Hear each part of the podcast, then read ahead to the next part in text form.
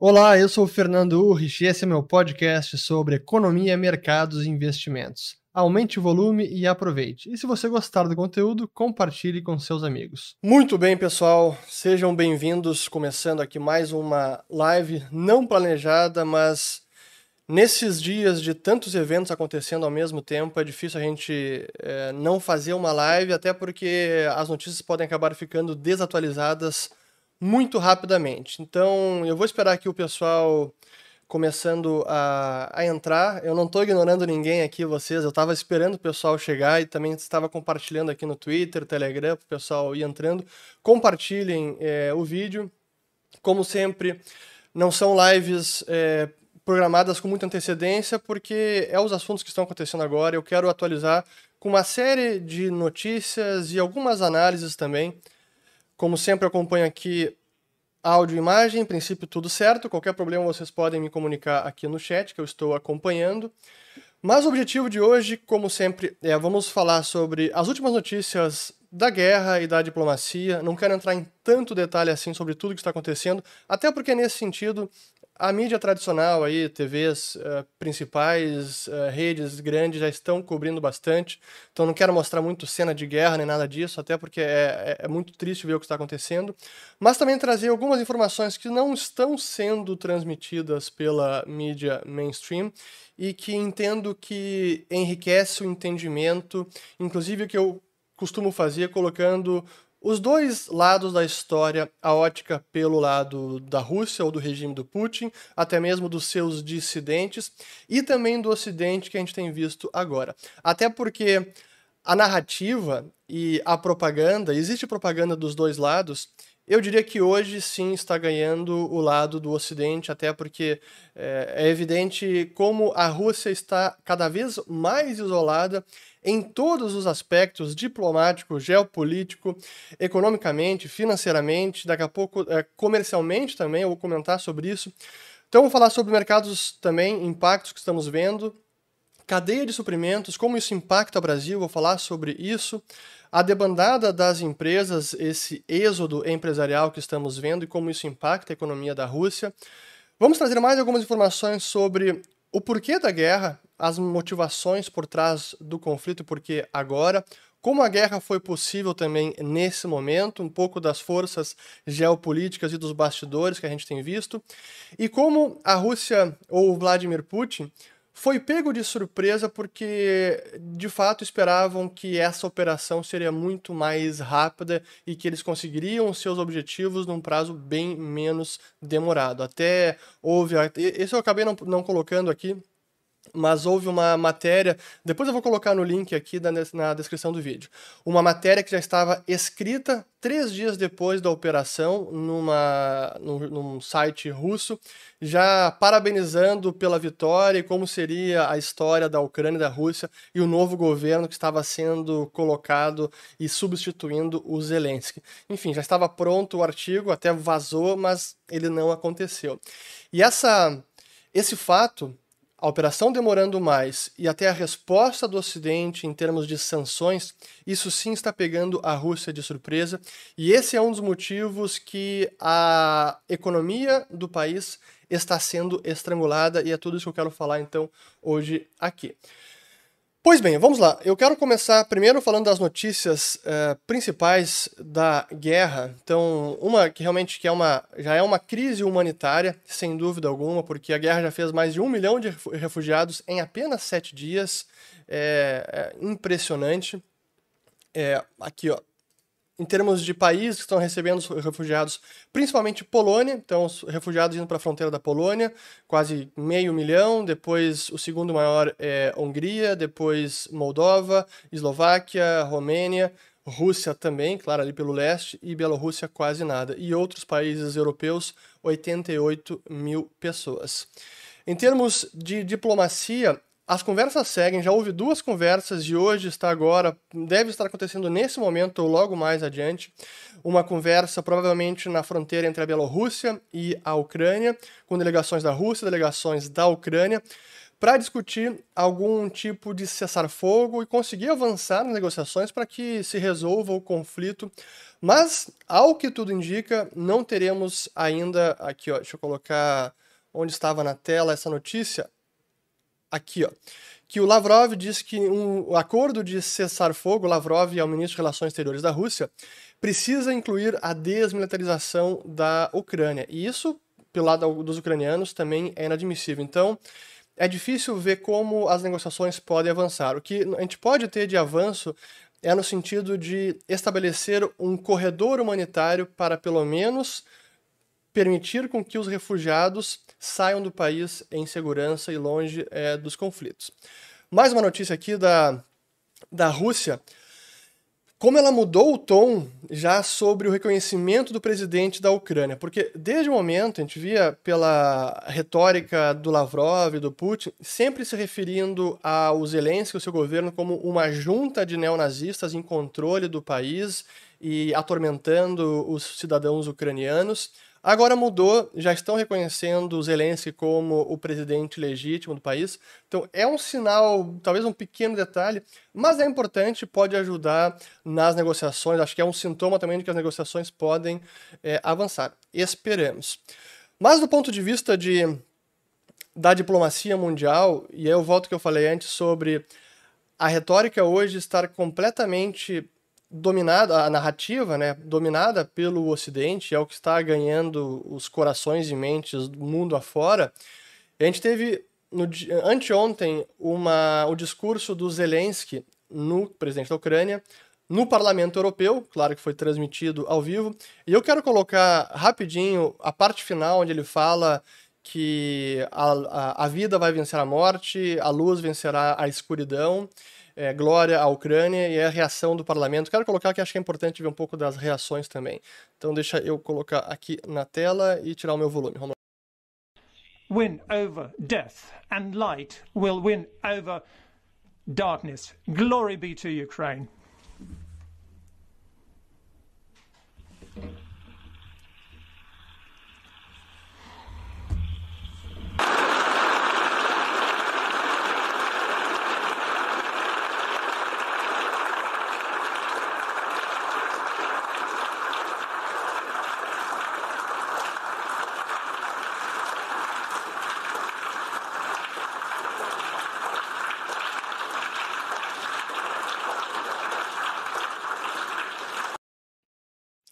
Então, realmente, o, o apoio da comunidade internacional tem sido arrasador em favor da Ucrânia e condenando as ações da Rússia. Aqui, mais um exemplo dessa condenação num discurso do Lavrov na, no Conselho de Direitos Humanos das Nações Unidas, em Genebra. Isso foi o que aconteceu quando alguns diplomatas simplesmente se retiraram em meio ao discurso do Lavrov.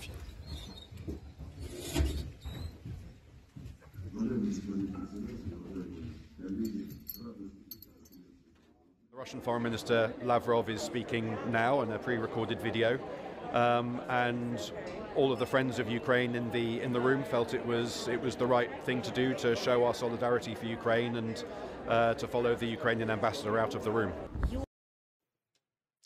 Então aqui o embaixador britânico para as Nações Unidas dizendo que todos demonstrando solidariedade quando o embaixador da Ucrânia deixou é, a, a, sala.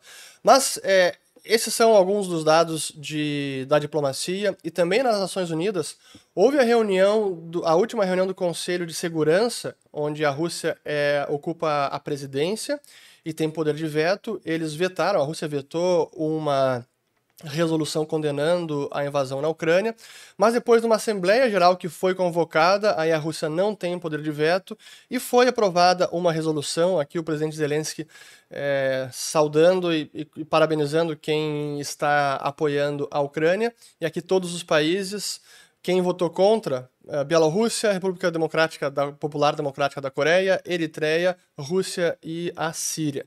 E alguns se abstiveram, como por exemplo a China, que tem sido um importante aliado. E eu vou voltar ao assunto China no fim dessa live. Então, essa é um pouco das, das notícias de diplomacia. Pelo lado da guerra, dos confrontos, a gente tem visto várias cidades russas, ah, cidades ucranianas, algumas até com uma população russa enorme, como é o, é o, caso de Kharkiv, que é a segunda maior cidade da Ucrânia, e ela tem sido completamente bombardeada, destruída. Aqui Mariupol também está completamente bloqueada. Então, os bombardeios prosseguem, a invasão até Kiev parece ter o comboio que estava dirigindo até Kiev parece ter parado, não conseguiram avançar tanto, mas a Rússia ainda tem muito poderio militar para prosseguir com, essa, com esse ataque militar, com essa agressão. E o que a Rússia está querendo pelo lado do leste da Ucrânia é justamente assegurar esse corredor de terra que liga a região da Crimeia, que já era já estava sob domínio russo, mas as cidades aqui do sul, com as duas novas repúblicas populares independentes de Donetsk e de Lugansk. Então seria uma conexão por terra e não apenas por mar. Por isso que a, o exército russo está tendo, fazendo o máximo para assegurar o controle dessa cidade também. Então essas são as é, algumas notícias militares. Deixa eu ver se mais algumas para colocar. Assim, importante também porque é, algo que eu tenho visto algumas algumas, alguns especialistas, até mídia e políticos, defendendo que a OTAN adote a política de no-fly, uma zona de que voo está proibido. E esse é um ato de agressão, é praticamente uma declaração de guerra, porque se a OTAN declarar um no-fly zone, uma zona de não, onde o voo está proibido, a OTAN tem como obrigação derrubar qualquer avião, inclusive russo, onde for uma no-fly zone. Então, essa não é uma política, a OTAN não está querendo adotar isso, porque sim seria encarado como um ato de guerra, e a OTAN está sim tentando evitar um confronto direto com a Rússia. Inclusive, os caças que seriam enviados da Polônia, eh, de outros países eh, na região, já foram suspensos porque realmente a OTAN está sendo muito cuidadosa para que o Kremlin não interprete como mais uma provocação ou até um ato de guerra, uma interferência direta, que é o que o Putin já cansou de ameaçar de retaliação caso isso ocorra. Mais notícias diplomáticas. Aqui a Hungria falando a favor, apoiando a acessão rápida da Ucrânia. Até eu não comentei isso mas naquele discurso do Zelensky no Parlamento Europeu era justamente para pedir para que a União Europeia aceitasse o acesso expresso da Ucrânia na União Europeia, que foi o que eles assinaram também durante os últimos dias. E por fim, última notícia antes de falar sobre mercados. Reconhecendo a seriedade do momento e como está delicada a situação, os Estados Unidos cancelaram um teste que é já recorrente de um míssil balístico. Eles fazem esse teste anualmente ou até com uma frequência maior. E tinham agendado para agora e os Estados Unidos cancelaram justamente para que o Kremlin não interprete como um ato de provocação. Então, cinco Ocidente está com os níveis de alerta bem elevados por conta da ameaça nuclear. Isso vocês podem ter é, certeza. Aí, muito bem, falando, falamos de diplomacia, de guerra, agora falar dos mercados, dos impactos, porque realmente o que a gente está vendo, a começar pelo preço do petróleo, que está bastante volátil. Aqui no último mês, o barril do Brent, que chegou ontem a quase 120, foi ali, ó, 119,78 o preço do petróleo em dólares. Isso faz com que o preço em reais esteja nas máximas históricas e, por enquanto, não tem nenhuma previsão para uh, eh, ter uma queda nesse preço, até porque o conflito prossegue, as sanções à Rússia prosseguem, a Rússia está tendo dificuldades de desovar sua produção de petróleo, até por conta das sanções financeiras, por conta de bloqueio de financiamento a bancos russos e que impede que eles escoem essa produção. Então, menor oferta no mundo pressiona o preço do petróleo. E claro que o Brasil acaba sendo prejudicado nisso. Até já antecipando um pouco dos efeitos na nossa economia, até porque eu vi algumas perguntas aqui sobre isso. A gente está vendo que a defasagem do diesel da gasolina no Brasil da Petro, preço praticado pela Petrobras no mercado interno e o preço no mercado internacional é maior em 10 anos. Então, realmente já chega até 25%, talvez com os últimos dados de petróleo já esteja até mais do que isso. Em algum momento, a Petrobras vai ter que aumentar os preços, isso vai resultar, claro, em maior inflação. Nós brasileiros pagando também pelo custo dessa guerra. Isso, via de regra, vai acontecer no mundo inteiro. Pelo lado dos, do preço de combustíveis, petróleo, gás natural na Europa, mas também de alimentos, como a gente falou já na, na última live, trigo, eh, milho, fertilizantes, que é um dos problemas que o Brasil está enfrentando, porque Bielorrússia é um dos exportadores, Rússia também. Então vamos já trazer essa, essa notícia para cá, aqui está aqui da CNN. Eu ia falar sobre ela depois, mas já vamos antecipá-la aqui, ó. Onde a, a ministra Tereza Cristina falando ontem que o Brasil tem estoque de fertilizantes até outubro. Então, esse é um problema para o Brasil, fertilizantes também. Isso tudo significa que a nossa inflação de alimentos, o setor do agronegócio, pode ser seriamente afetado pelo que está acontecendo na Rússia. Isso é mais uma evidência de como o mundo é muito interdependente e conectado. E um conflito lá na Ucrânia tem resultados no bolso do brasileiro e, por enquanto, sem nenhuma perspectiva de mudança. Seguindo nos efeitos econômicos, esse é um dos maiores, que é a desabada da taxa de câmbio do rublo, a moeda da Rússia, ou como ela aumentou, o rublo cotado em dólares, uh, ou o dólar cotado em rublo agora em 116, chegou nos últimos, deixa eu botar os últimos, apenas os últimos cinco dias, o gráfico na tela, essa é uma depreciação na ordem de, chegou a 40%, 37%, isso destrói uma economia, desarranja por completo. Não apenas pela alta do câmbio, mas também por todos os efeitos derivados da alta de câmbio, de inflação e das sanções financeiras que estão afetando a economia russa, estão estrangulando. É, e uma maneira de entender essas sanções financeiras e como elas têm impactos no, na cadeia de suprimentos é que a cadeia de pagamentos é a cadeia de suprimentos ao revés. Os produtos que vão em uma direção significa pagamentos que vão na outra direção. E se esses pagamentos são interrompidos ou obstruídos de alguma maneira, isso também vai obstruir o fornecimento de mercadorias, commodities, matérias-primas. E é o que estamos vendo agora e por isso que o mundo está sentindo e o Brasil inclusive.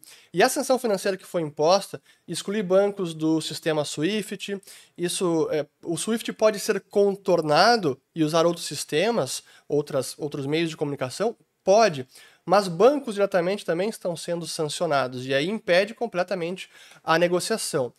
Além disso, a, o bloqueio das reservas internacionais que foi executado pela comunidade internacional, Europa, Canadá, Reino Unido, Inglaterra, Estados Unidos, isso também inviabiliza o uso das reservas do Putin, uma boa parte delas. Apenas aquelas que estão denominadas em ouro ou em renminbi que podem ser usadas.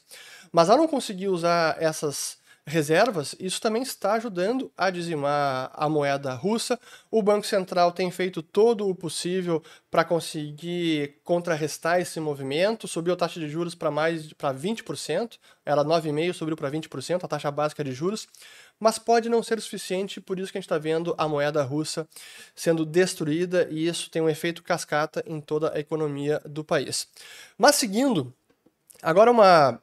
Eu quero colocar uma breve entrevista, apenas um trecho curto. Eu vou usar algumas entrevistas aqui que ajudam a ilustrar tudo que eu estou comentando, que é do Alexei, do Sergei Alexashenko, que foi da, da do da diretoria do Banco Central Russo na década de 90 até 98. Ele é um crítico contumaz do regime do Putin e ele falou sobre essas sanções às reservas internacionais. Então deixa eu colocar aqui no ponto exato e aí já volta para mim. Vamos lá. Sergey, do you see this action by the United States, EU and its uh, allies, do you see this as an act of war? Uh, to a certain extent, yes, uh, but we may say that that is, this is a hybrid war, and it was not the United States or the EU which started uh, the war. Russia has started the war against the civilization, against the 21st century, against the whole world, and Vladimir Putin is ready to demonstrate his nukes for the whole world, saying, I'm ready to do it, and you will see consequences that you have never seen in your previous life. So it was Russia who launched this war, and uh, Putin was happy to run a hybrid war against Ukraine for eight years. Now he is ready to fight uh, the, same hybrid war, information war, cyber war with the United States. So it's it's uh, significant response is finally the United States and the West in general has have recognized that it's not a joke.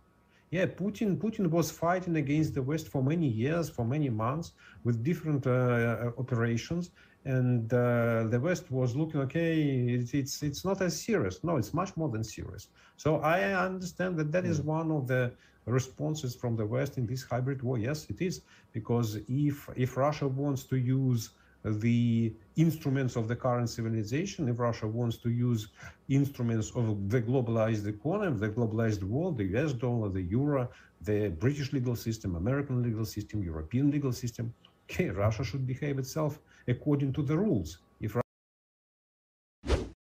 Vejam como o Sergei tem uma postura bastante crítica do regime é, do Putin e ele coloca uma boa parte da culpa do que está acontecendo no Vladimir Putin, a sua recusa em aderir ao mundo mais livre, democrático, de acordo com as regras da civilização.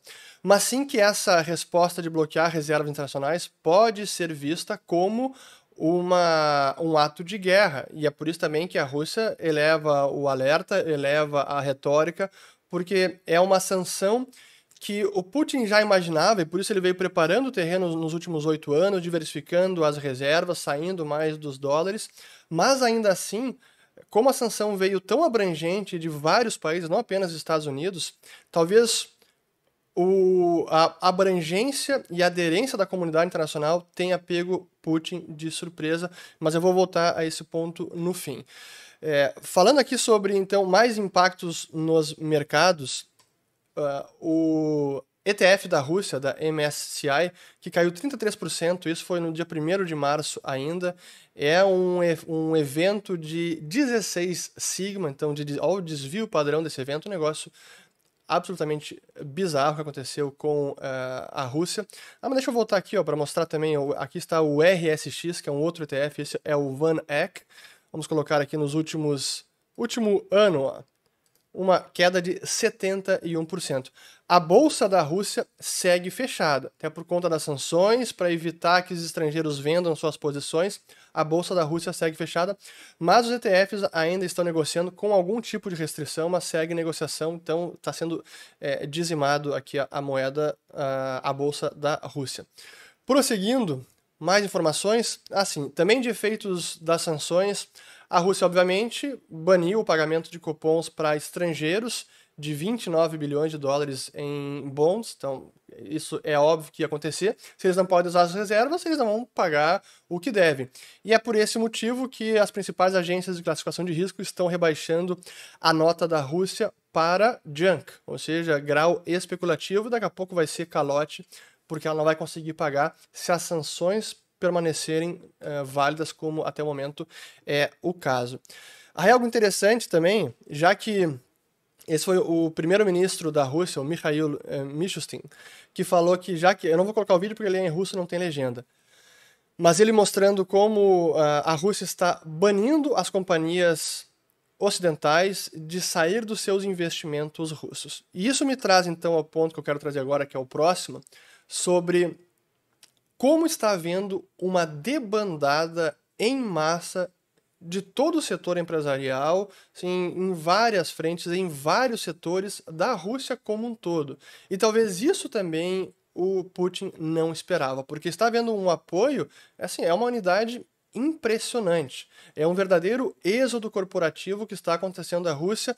A gente viu aqui Apple, Google bloqueando a Apple Store, Google Store, pagamentos, até lojas físicas, assim, empresas de roupa como Nike, como Adidas. É, no meio esportivo também estamos vendo boicote, até que vai além apenas do regime Putin, acaba pegando a Rússia como um todo, o que não me parece correto, mas é um efeito talvez colateral dessa guerra toda. Mas a debandada ela é impressionante. E aqui tem algumas notícias do setor de petróleo. Esse é o colunista da Bloomberg, o Javier Blas. onde a Shell anunciou que está saindo da Rússia, a Exxon também, a BP também, a Total, que é a francesa, está ficando, mas já disse que não vai investir em nenhum novo projeto é, da Rússia.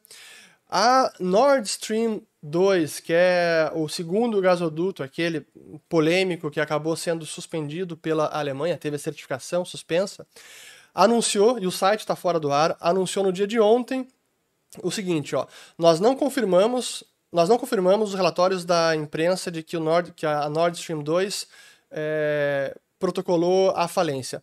A companhia apenas informou as autoridades locais de que a companhia teve que terminar os contratos com empregados seguindo os desenvolvimentos geopolíticos recentes que levaram até a imposição de sanções dos Estados Unidos na companhia. E nós confirmamos que tiramos o site do ar por conta de ataques sérios e contínuos de fora. Então, Nord Stream 2 talvez vá à bancarrota, o gasoduto 2. Mais notícias, e essa importante, que ilustra a abrangência dessa, dessa debandada, a Airbus e a Boeing, que também vão interromper o fornecimento de partes para as aeronaves, para as aeronaves de linhas aéreas russas. E isso vai ter o efeito direto de que em três, quatro semanas no máximo, é que os analistas, especialistas da área estão dizendo, as linhas aéreas russas não poderão mais decolar, porque não conseguem ficar sem a manutenção, sem atualização também dos softwares. Então, esse é um grande problema que mostra como a Rússia está ficando, a economia da Rússia, completamente isolada do mundo. É, é impressionante. E outra também que acho que não está aqui na notícia. Bom, essas, esses links, como sempre, pessoal, eu vou colocar depois da live, eu vou botar as marcações dos vídeos para quem está assistindo ao vivo. Quem assiste depois vai ter as marcações. E eu vou também colocar todos os links na descrição do vídeo. Aqui tem um da, uma matéria da Bloomberg listando todas as empresas que estão saindo é, da Rússia. Aqui já falei de petróleo, mas outra empresa importante e quem primeiro me alertou sobre ela foi o Alessandro Delara, que eu sugiro que vocês acompanhem no Twitter, já compartilhei os tweets dele, que ele manja muito de commodities. E já vinha alertando vários movimentos que estavam acontecendo em commodities, óleos vegetais, fertilizantes, tudo disparou como ele previa. Mas ele comentou, e depois a notícia foi confirmada, que alguns dos principais armadores, navios de contêineres, também suspenderam operações em direção à Rússia e saindo da Rússia. Ou seja, até fornecimento de mercadorias em geral que chegam pela via marítima não terão mais o fornecimento. Então é, é um, um isolamento completo que a gente está vendo, e isso tudo estrangula cada vez mais a economia da Rússia. Até que ponto isso vai impactar o regime, vai, impact, vai levar mais dissidentes e protestos na Rússia, e a, a, ponto de até interromper o suprimento de, da logística, de combustíveis, de alimentação para a operação militar, ainda não sabemos, mas sim está tendo um efeito muito prejudicial para a economia russa e para o sucesso da operação militar é, do Putin.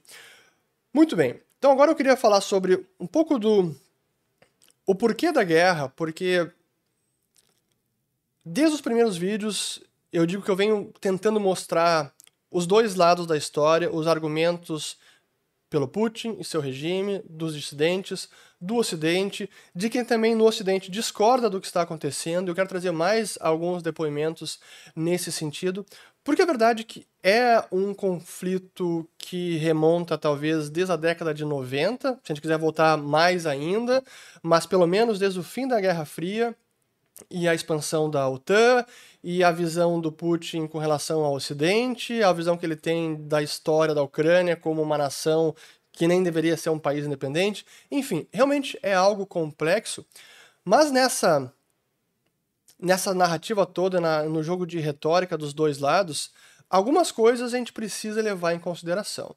E eu já mencionei em vários dos vídeos aqui como o regime do Putin é um regime repressor, a dissidência é calada quando não assassinada, e a lista de pessoas que foram assassinadas é, e que eram críticos veementes do Kremlin assim, é, é impressionante.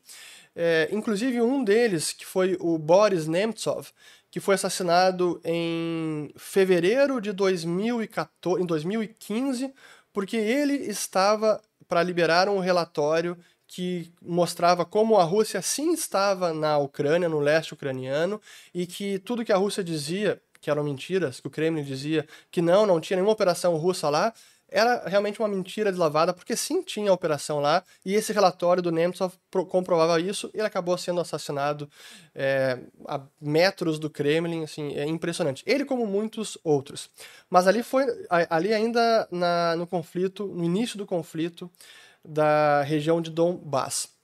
Mas eu quero mostrar agora um dissidente russo, que é um dos bilionários russos que radicado já na Inglaterra, mora em Londres, que é o Mikhail uh, Khodorkovsky, e ele deu uma entrevista para o canal francês agora, no dia 2 de março, ontem mesmo, e a pergunta que o, o jornalista fez para ele é: por que a guerra agora? Não tem legendas, eu vou colocar apenas o trecho curto e aí depois eu mesmo faço a tradução, caso alguém não entenda. Então vamos lá.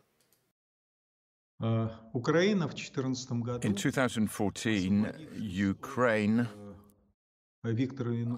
after liberating itself from uh, Viktor Yanukovych, who was a Putin vassal,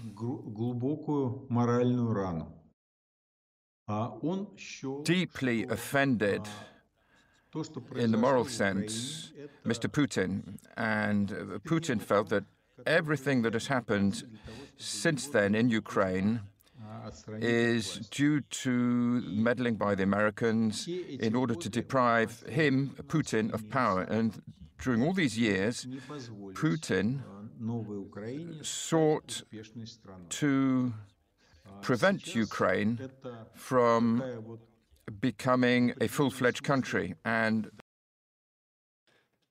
Então, o que ele está dizendo aqui, a, euh, a resposta dele é que Desde 2014, quando o Yanukovych, que segundo ele é presidente da Ucrânia na época e que deixou o país durante a Revolução de Euromaidan, e que segundo o Mikhail eh, Khodorkovsky era um vassalo da Rússia, desde então o Putin foi com seus brios afetados e ele, uh, com a sua autoestima, moralmente ele sentiu essa perda e desde então, não apenas desde então, mas intensificou a ideia do Putin de não permitir com que a Ucrânia fosse um país realmente independente, soberano, livre, mais democrático, mais ao ocidente e longe da esfera de influência da Rússia.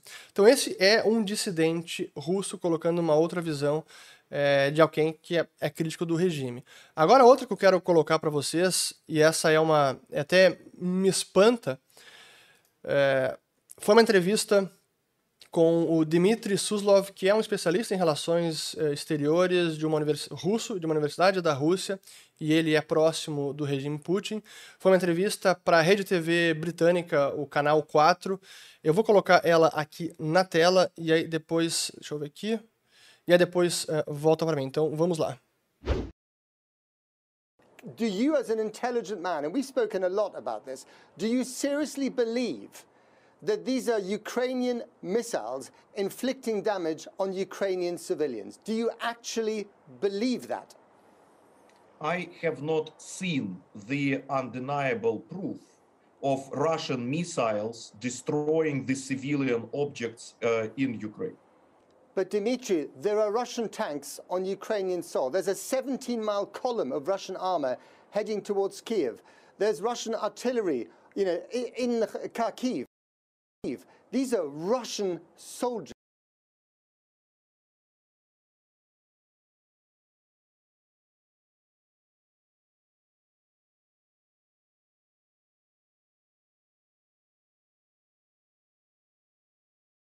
But Dmitry, there are Russian tanks on Ukrainian soil. There's a 17 mile column of Russian armor heading towards Kiev. There's Russian artillery, you know, in Kharkiv. These are Russian soldiers. This is Russian equipment. What do you think they're there for? Well, they are there, uh, you know, to fulfill the purposes which Vladimir Putin has formulated demilitarization and denazification of Ukraine to put it into different words, to accomplish regime change, uh, establish uh, uh, a new interim Ukrainian government, and start a slow and difficult process of the transformation of the country. In order to do this, of course, Ukrainian troops must stop resisting, whereas nationalist battalions must be completely destroyed. But, Dmitry, the Ukrainians, to a man and a woman and a child that I've spoken to, don't want you here. Well, uh, why didn't Americans go home from Iraq in 2003? I'm sorry, but we are not living in paradise. Well, they, it was We a disaster. living- No one, no one is justifying that war. Do the sins of the Americans justify the sins of the Russians committed Yes, of today? course they do. Yes, of course they do, because great powers behave You as tell that great to the powers. child. You tell that to that six-year-old kid in Mariupol who's dead now. Vejam que impressionante essa fala do especialista, o Dmitry, e ali como ele muda o semblante, assim, a linguagem corporal, parece que quando ele responde ali que sim, os pecados do Ocidente, a invasão americana, que deve ser condenada, a invasão ao Iraque, isso também justifica a Rússia fazer o mesmo, e que as, as potências se comportam dessa maneira. E parece que foi uma mudança onde ele teve um, um surto ali de honestidade, falando francamente como ele, ele pensa. Mas essa é a mentalidade e esse é um dos objetivos, o- dos porquês da guerra, porque sim, o regime Putin quer fazer uma mudança de regime na Ucrânia. Quer um novo regime, tinha no Yanukovych um aliado, perdeu esse grande aliado, não gostou de quem su- sucedeu, que foi o Poroshenko, depois o Zelensky, e quer fazer uma mudança de regime. Então, claro que essa é a, a principal meta agora, mas pode estar mais inalcançável por conta da demora, por conta da operação militar, que está sendo bem mais difícil do que o o exército russo ou que o Putin eh, imaginava. E isso me traz então a, a parte, já um, um pouco me caminhando para o final aqui do, do, desta live, estamos já com quase 40 minutos, porque a guerra foi possível até esse momento por alguns motivos. Um deles, sem dúvida alguma, foi a aliança com a China, que eu já comentei aqui em alguns vídeos e que ela foi estreitada nos últimos meses, talvez últimas semanas, onde a Rússia reiterou as mesmas preocupações com a segurança da a China reiterou as preocupações da Rússia com segurança nacional e a expansão da OTAN. E aí Putin foi para as Olimpíadas de Pequim e certamente Beijing disse, Xi Jinping disse, ó, espera passar as Olimpíadas depois vocês fazem a incursão militar. Mas esse apoio, essa aliança capacitou ou deixou ele mais uh, confiante, Putin mais confiante, para fazer a invasão nesse momento. Se não houvesse essa aliança tão estratégica, talvez Putin não tivesse eh, feito essa incursão. O problema é que foi uma incursão com um nível de segredo tão elevado, onde foi negada até o último momento, e ao que tudo indica, mesmo dentro das forças militares russas, também havia um nível de sigilo enorme. E isso pode ter sido um dos motivos que frustrou essa operação no começo, por, por isso está demorando mais, por isso está tendo mais baixas do que a Rússia gostaria de admitir. Ontem teve uma a primeira divulgação da Rússia de baixas, 498 soldados. Se eles estão falando isso, certamente é muito mais e não imaginava que seria tanto. Mas esse foi um, um, um, dos problemas da operação, um nível de sigilo tão elevado mesmo dentro do exército é, russo. Enquanto a inteligência americana, muito esperta, divulgando as notícias o tempo inteiro, muitos até ridicularizando, dizendo, ó, oh, estão anunciando invasão, anunciando invasão, e nada acontece. Pois é, ela aconteceu. Parecia que os Estados Unidos tinham até mais informações do que o próprio exército é, da Rússia. Mas do lado da Rússia, esse objetivo, essa visão que a Ucrânia mais ocidental é uma ameaça à segurança nacional e mais uma, é uma ameaça ao regime Putin do que uma segurança nacional da Rússia, mas claro que ele não vai falar isso. É, do lado do Ocidente, também há um interesse, especialmente dos Estados Unidos, que é quem mais ou quem tem menos a perder, digamos assim, nesse conflito, pelo menos no curto prazo. E eu mencionei isso no outro vídeo, e como a forma como a OTAN foi expandida acabou sendo vista pelo regime de Putin como uma provocação e seguiu assim durante muito tempo. E eu quero mostrar mais um, uma entrevista, essa última que eu vou colocar, da Tulsi Gabbard, que é uma política democrata, não é republicana, e ela tem também uma visão muito lúcida e crítica da situação.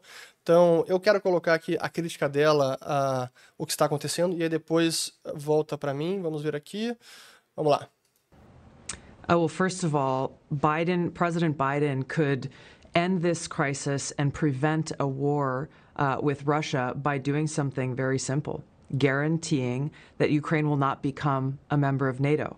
Because if Ukraine became a member of NATO, that would put US and NATO troops directly on the doorstep of Russia, which as Putin has laid out, would undermine their national security interests. Uh, the reality is that it is highly, highly unlikely that Ukraine will ever become a member of NATO anyway. So the question is why doesn't President Biden and, and NATO leaders actually just say that yes. and guarantee it? which which begs the question of of why are we in this position then? Uh, if if the answer to this and preventing this war from happening is is very clear as day, and and and really it just points to one conclusion that I can see, which is they actually want Russia to invade Ukraine.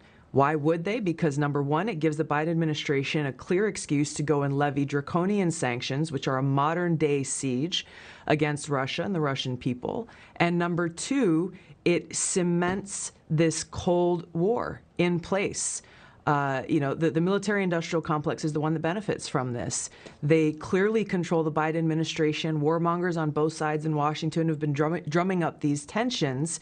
If, if they get Russia to invade Ukraine, then uh, again, it locks in this new Cold War the military industrial complex starts to make a ton of more money than than they have been in fighting uh, Al Qaeda or, or, making weapons for Al Qaeda. And who pays the price? The American people pay the price. The Ukrainian people pay, pay the price. The Russian people pay the price. It undermines our own national security, but the military industrial complex that controls so many of our politicians wins, and they, they run to the bank. Então vejo a visão da, da Tulsi, realmente é acho que ela tem tem vários eu diria que vários argumentos contundentes na análise dela, e essa entrevista foi no dia 13 de fevereiro, foi antes de a invasão ser anunciada, e tudo que ela previu ali foi o que acabou acontecendo. As sanções draconianas estão aí, e não, não apenas dos Estados Unidos, mas do mundo inteiro, junto com a debandada de empresas e o isolamento completo da economia da Rússia, que está sendo estrangulada. E é um cenário que realmente todos perdem. Mas no curto prazo, como eu digo, os Estados Unidos têm menos a perder, primeiro porque eles não estão na região. Segundo, porque não são eles que estão colocando vidas, as, as vidas dos seus cidadãos é, em jogo, não tem as suas tropas lá.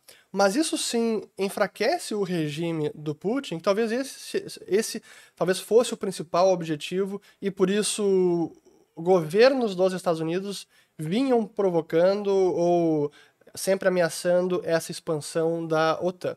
Enfim, essa é um pouco da, da geopolítica, como eu sempre digo, é algo complexo, não temos respostas é, fáceis.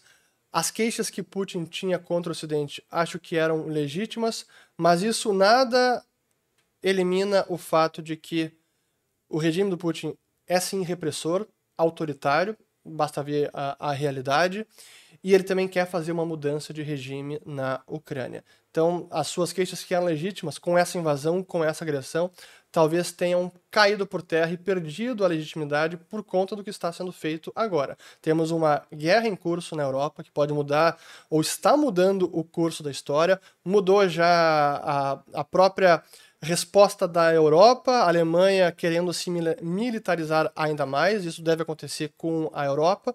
Como vai ser o futuro da OTAN? Armas nuclear em alerta elevado realmente é um momento delicado para a segurança e para a paz mundial. E eu concordo com a Tulsi que isso poderia ter sido evitado. Assim como havia uma política de conter a União Soviética sem um confronto direto, como foi durante toda a, todo o século passado, até a caída da União Soviética, e essa era a máxima do George Kennan, que foi embaixador da Rússia, embaixador dos Estados Unidos eh, em Moscou, a teoria da contenção. O Ocidente também deveria ter uma teoria para conter, uma estratégia para conter o regime do Putin, mas sem um confronto direto. Mas agora não temos, o confronto está deflagrado, temos uma guerra em curso na Europa e ainda sem saber para que lado vai, né? E eu queria apenas mostrar uma última parte que eu não comentei de como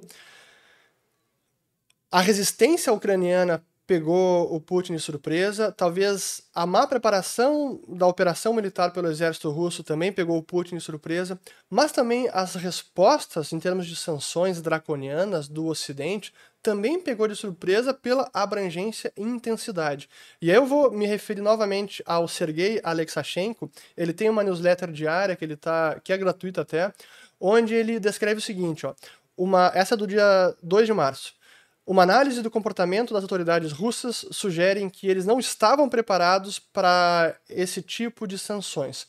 Muitas das decisões não foram preparadas é, de forma avançada, antecipada, e os textos dos documentos regulatórios foram escritos com pressa e não passaram por uma verificação legal é, minuciosa. Os advogados também apontaram a qualidade pobre de todos os registros que introduziram várias restrições de capitais, identificando inconsistências, possibilidades de interpretação ambígua e contradições na legislação. O que ele quer dizer com isso? Pô, alguém que foi do Banco Central Russo, está vendo que, uh, os controles de capitais impostos na Rússia, viu que, olha, fora, tudo foi feito às pressas. Eles não estavam preparados para tantas sanções assim que está impactando a economia da Rússia. Mas enfim, estamos aqui já com 47 minutos. Deixa eu ver se respondemos algumas perguntas, ver se tem alguma é, interessante. Uh, vamos ver aqui. Ah, eu vi uma pergunta sobre guerra nuclear. Se é possível que isso aconteça. Honestamente, o, por todas as declarações que eu tenho visto, por atitudes, sobretudo também, me parece que aí há uma linha que ninguém quer ultrapassar. Sim, o Putin ameaçou, mas do lado do Ocidente, a OTAN, Europa, Estados Unidos não estão interferindo diretamente no conflito, não estão ajudando a Ucrânia, o que nos leva a crer que a Ucrânia é quem mais vai sofrer nessa invasão, porque ela em algum momento não vai conseguir aguentar toda essa agressão militar, o poderio militar é incomparavelmente superior da Rússia, a Rússia é superior ao da Ucrânia.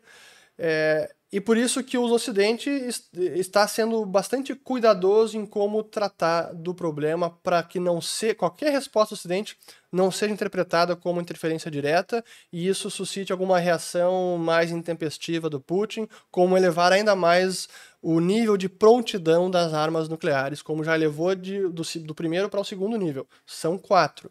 É, aquela notícia que eu mencionei do teste de míssil balístico pelos Estados Unidos que foi suspenso também demonstra um cuidado adicional com um momento que sim é delicado.